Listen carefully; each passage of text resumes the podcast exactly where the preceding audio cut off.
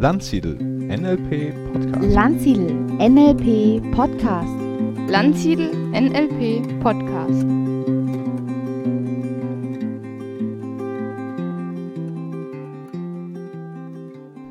Herzlich willkommen, liebe Hörerinnen und Hörer, zum Landsiedel NLP Podcast.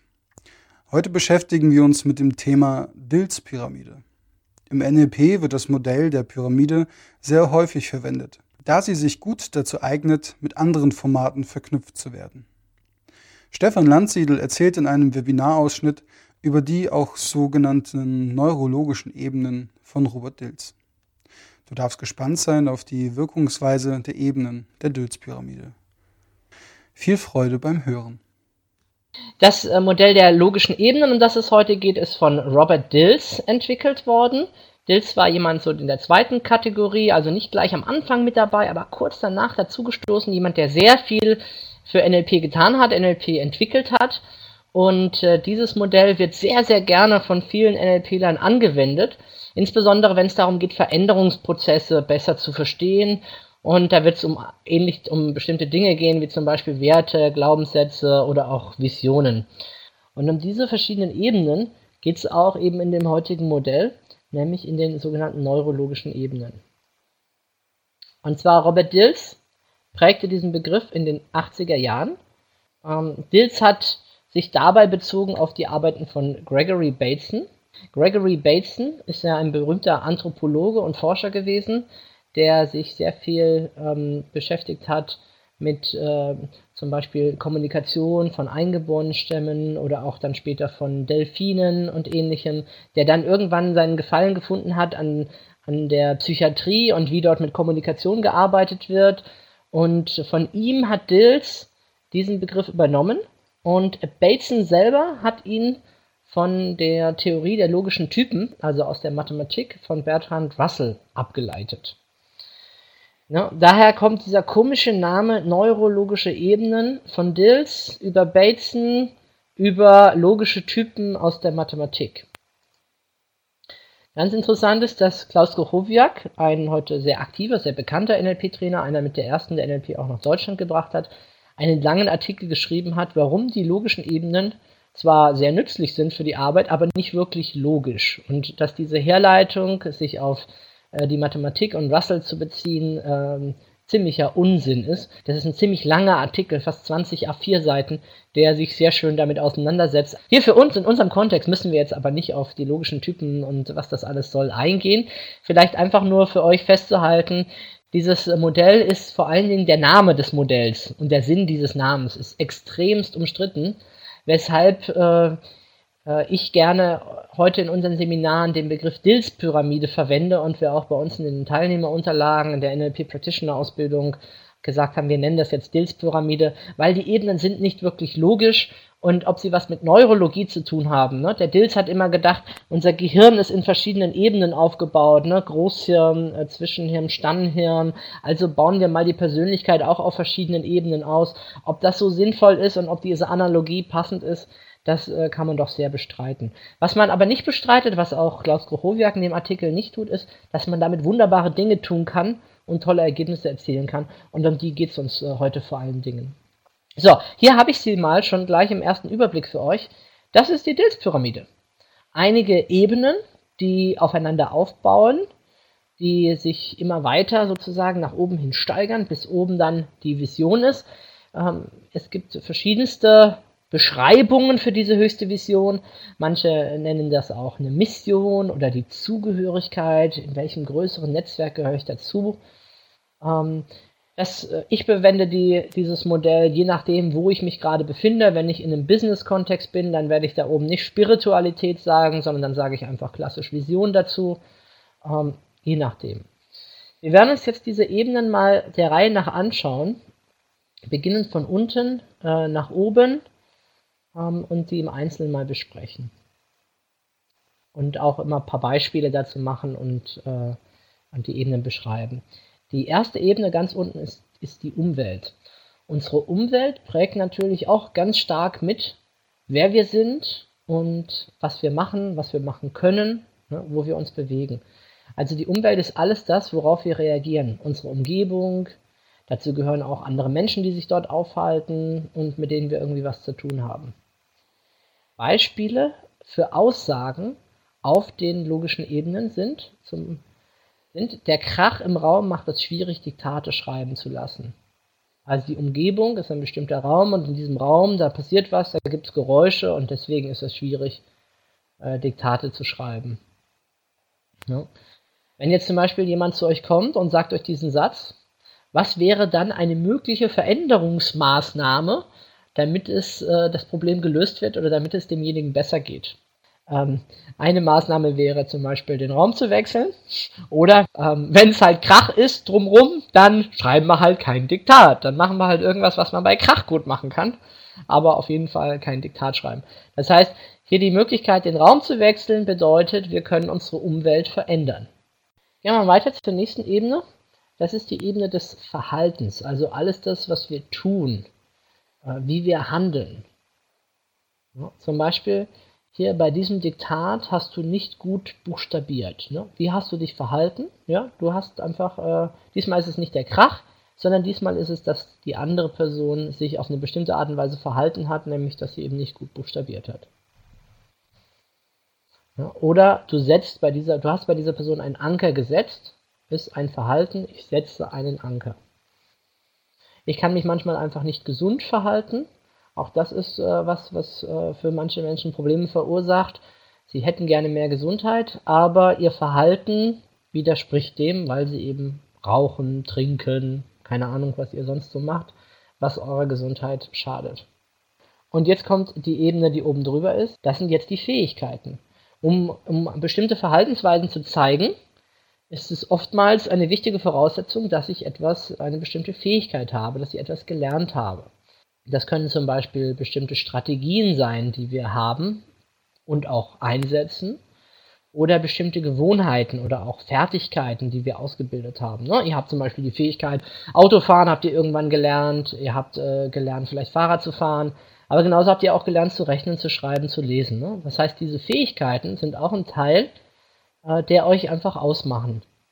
Und wenn ihr es nicht könntet, dann könnt ihr das so nicht machen. Also Beispiel hier, du kannst nicht gut buchstabieren. Ja, okay, man muss das halt gelernt haben. Hat jemand die Fähigkeit? Hat er sie ausgeprägt oder eben nicht? So, nächste Ebene, schreiten voran. Von den Fähigkeiten kommt es zu unseren Glaubenssätzen und zu unseren Werten. Glaubenssätze sind die Dinge, die wir für wahr halten ähm, sie beeinflussen ständig unser Handeln. Manchmal sagen wir auch einfach dazu äh, unsere Einstellung ne? oder auch das, was jemand, ähm, ja, was jemand einfach glaubt und denkt. Ne? Ich kann nicht gut rechnen, zum Beispiel. Oder hier dieser Satz, wenn du nicht buchstabieren kannst, wirst du in der Schule nie zurechtkommen. Hm. Ob das wahr ist oder nicht, das wissen wir nicht so genau. Vielleicht kommt man auch ohne das zurecht. Ne? Du, äh, das schaffst du sowieso nicht. Ich muss perfekt sein. Ja, das ist ein Klassiker. Ne? Das ist ein Klassiker. Ich muss perfekt sein. Oder auch, ich kann andere gut motivieren. Das ist ganz interessant. Ich kann andere gut motivieren. Das ist ein Glaubenssatz über eine Fähigkeit. Ne? Können drückt eine Fähigkeit aus und das andere ist der Glaube. Meine Kommunikation wird täglich besser. Boah, das ist ein schöner, positiver Glaubenssatz. Ich bin wertlos oder nicht wert, geliebt zu werden. Yes. Das ist auch einer der häufigsten Glaubenssätze, den ich immer wieder Menschen begegne, die, äh, die sich selbst damit blockieren oder weil sie sich selbst nicht den Wert zuschreiben, den sie haben oder glauben, sie müssten bestimmte Dinge tun, um geliebt zu werden. Glaubenssätze sind ein ganz, ganz, ganz großes Thema im NLP. Äh, hier im Modell spielen sie eine Rolle, aber außerhalb von dem Modell im gesamten NLP sind sie unglaublich wichtig. Es gibt äh, gerade in der NLP-Masterausbildung gibt es eine Vielzahl von Modellen, die sich nur damit beschäftigen, wie kann ich meine Einstellung, mein Glauben und mein Denken verändern. Weil diese Einstellung, dieses Denken, das beeinflusst, das beeinflusst nachhaltig meine Fähigkeiten, mein Verhalten, ob ich meine Umgebung gestalten kann oder nicht. Sehr oft sind die höheren Ebenen, äh, haben großen Einfluss auf die Ebenen, die unten drunter liegen. Und wenn ich mich verändern möchte, dann ist es oft gut, möglichst weit oben anzufangen und sie sehr weit oben zu platzieren. Das heißt, wenn ihr von oben nach unten geht, das ist ein Weg, wie Veränderung sich vollziehen kann. Wenn du eine neue Vision hast in deinem Leben, dann entsteht aus dieser neuen Vision eine neue Identität, ein neues Selbstbild. Daraus leiten sich neue Werte, neue Glaubenssätze ab. Damit kannst du neue Fähigkeiten entwickeln. Diese neuen Fähigkeiten prägen dein Verhalten und das verändert dann deine Umwelt. Das ist ein Weg der Veränderung, also hier von oben nach unten. Ein anderer Weg kann sein, tatsächlich von unten nach oben. Manchmal ist es ganz interessant, jemand verändert sein Umfeld, ist zum Beispiel in einer neuen Firma, neuem Unternehmen, kriegt mit, hey, die sind ja hier alle ganz anders drauf, die haben ein ganz anderes Verhalten. Er muss vielleicht aufgrund der neuen Position sich neue Fähigkeiten aneignen, er nimmt die Herausforderung an, daraus entstehen neue Glaubenssätze, neue Werte, daraus ein neues Selbstbild, hey, ich kann das ja doch, ich bin ja richtig gut in Marketing, ich bin ja der geborene Marketer, der geborene Verkäufer. Und daraus entsteht dann vielleicht im Laufe der Zeit eine neue Vision. Also Veränderungsprozesse können in beide Richtungen gehen.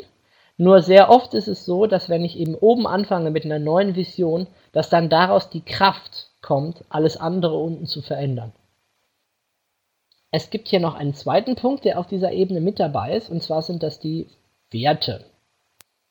Werte sind relativ abstrakte Motivatoren, Dinge, die uns wirklich wichtig sind. Meistens ausgedrückt in Form von Nominalisierungen, wie zum Beispiel Liebe, Freude, Freiheit, Glück. Ne? Alles das sind relativ abstrakte Dinge.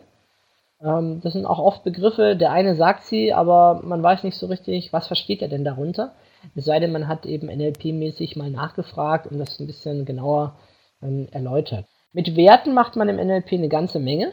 Meistens äh, findet man sie heraus, was ist dir wichtig und bearbeitet sie dann. Ne? Und kann so eine Hierarchie aufstellen, welcher Wert ist mir wichtiger, mehr wichtig, weniger wichtig.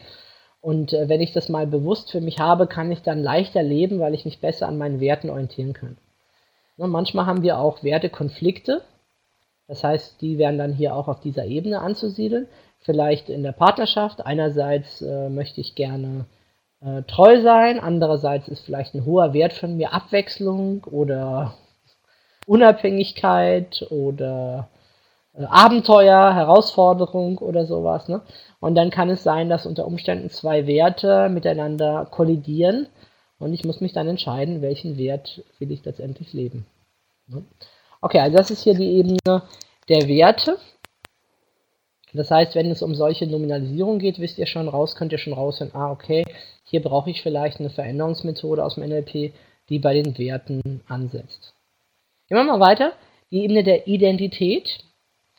Identität, die Psychologen sagen dazu Selbstwert, äh, Entschuldigung, Selbstbild. Ne? Welches Bild habe ich von mir selbst? Wie ist mein Selbstkonzept? Die Vorstellung, die ich selbst habe. Man könnte sagen, das sind auch wieder Glaubenssätze, aber diesmal Glaubenssätze, die sich auf mich selbst beziehen. Und meistens beginnen die dann, wenn ich sie auf mich selbst beziehe, mit dem Satz Ich bin. Und dann kommt eine Zuschreibung, was ich bin. Ich bin intelligent zum Beispiel. Ich bin großartig. Ich bin klein. Körpergröße. Ich bin ein Mann. All das sind Dinge, die unsere Identität ähm, ausmachen. Okay, das mal zur Identität. So, und letzte Ebene hier in unserer Vorstellung ist die Ebene der Vision, habe ich es mal hier genannt. Hier geht es um unsere berufliche, familiäre, gesellschaftliche oder auch wie auch immer geartete äh, Vision. In anderen Bereichen auch eine religiöse oder philosophische Zuordnung. Wo gehörst du dazu? Zu welchem größeren System? Ähm, zum Beispiel, äh, wenn du jetzt Religion, wenn du sagst zum Beispiel, ich bin ein Christ, dann sind damit ganz viele zentrale Werte und Lebensphilosophien verbunden, vorausgesetzt natürlich, du würdest es auch leben. Oder wenn du ein Buddhist bist, dann wäre das halt äh, da entsprechend mit drin. Und damit äh, sind es Dinge, die tief religiösen Menschen auch einen Sinn geben für ihr Leben. Aber man muss nicht religiös sein oder in philosophische Bereiche gehen. Man kann auch so für sich sagen, okay, was ist meine Lebensvision? Was ist meine Aufgabe? Warum bin ich da? Ihr könnt euch vorstellen, wenn ein Mensch seine Lebensaufgabe ablegt und eine neue Aufgabe findet, dass dann ganz viel Veränderung in sein Leben kommt. Also, ähm, wenn ich Biografien lese und dann feststelle, wow, da hat jemand äh, plötzlich eine neue Vision auf einmal, beispielsweise Mahatma Gandhi, ne? Gandhi war ja ähm, Rechtsanwalt, sehr angesehen, bis er mal in einem, ich glaube es war in einer Bahn, erlebt hat, wie dort äh, Rassendiskriminierung vor sich geht und äh, sich dann einfach geschworen hat, ich werde Anwalt der Armen, der Unterdrücker. Ich werde den Menschen, dann später ja auch, ist er auch nach Indien gegangen, ich werde diesen Menschen einfach helfen, für ihre Rechte einzustehen und zu kämpfen. Und ich glaube, diese Vision hat sein Leben völlig verändert. Ne? Er hat ja dann auch später äh, diese schlichte Kleidung angelegt, ne, als Symbol des Widerstandes, ne, weil die die Inder selbst gemacht haben. Und so eine Vision hat ihn plötzlich aus den Anwaltskreisen mit feinem Zwirn katapultiert in eine ganz andere Umgebung mit ganz neuen Fähigkeiten und Verhaltensweisen, die er dort entwickeln konnte. Also mein Ziel war es, euch heute mal diese, diese Ebene, diese Denke ein bisschen näher zu bringen. Ich denke, sie unterscheidet sich auch von vielen anderen NLP-Modellen auf eine sehr interessante Art und Weise. Diese Unterscheidung bringt doch sehr schöne Differenzierungen und man hat relativ mehr Klarheit, wo kann ich da äh, wie dran arbeiten. Ja, das war die Vorstellung der Ebenen der Dilz-Pyramide. Vielleicht hast du schon ein paar Ideen, wie du dieses Modell für dich nutzbar machen kannst. Und nun für alle NLP-Begeisterten und solche, die es werden wollen. Ein kleiner Tipp am Rande. In der Landsiedel Online-Buchhandlung findest du alles, was es zum Thema NLP momentan auf dem Markt gibt von Audio- und Videomedien bis zu einer riesigen Auswahl an Büchern sowie speziellen Lernmitteln. Kurze Beschreibungen der Buchinhalte sowie ein Auszug aus dem Buch geben dir einen guten Einblick in den Aufbau und Inhalt des jeweiligen Buches. Im Schnitt lesen die Menschen in Deutschland zwei Bücher pro Jahr. Wie ist es bei dir? Erweitere dein Wissen auf deinen einzigartigen Themengebiet. Wir bieten dir dazu folgende Rubriken in und um NLP an. Erfolgsstrategien wie EKS, Körpersprache, Verkauf, Gesundheit, Therapie, Hypnose, Partnerschaft, Flirten, EMDR, Kinder sowie Übungsbücher, Trainingsbücher und zu guter Letzt über Finanzen. Unsere Buchhandlung findest du im Netz unter www nlp-buchhandlung.de. Bis dorthin vielen Dank fürs Zuhören. Ich wünsche dir noch eine schöne Woche und empfehle uns bitte weiter.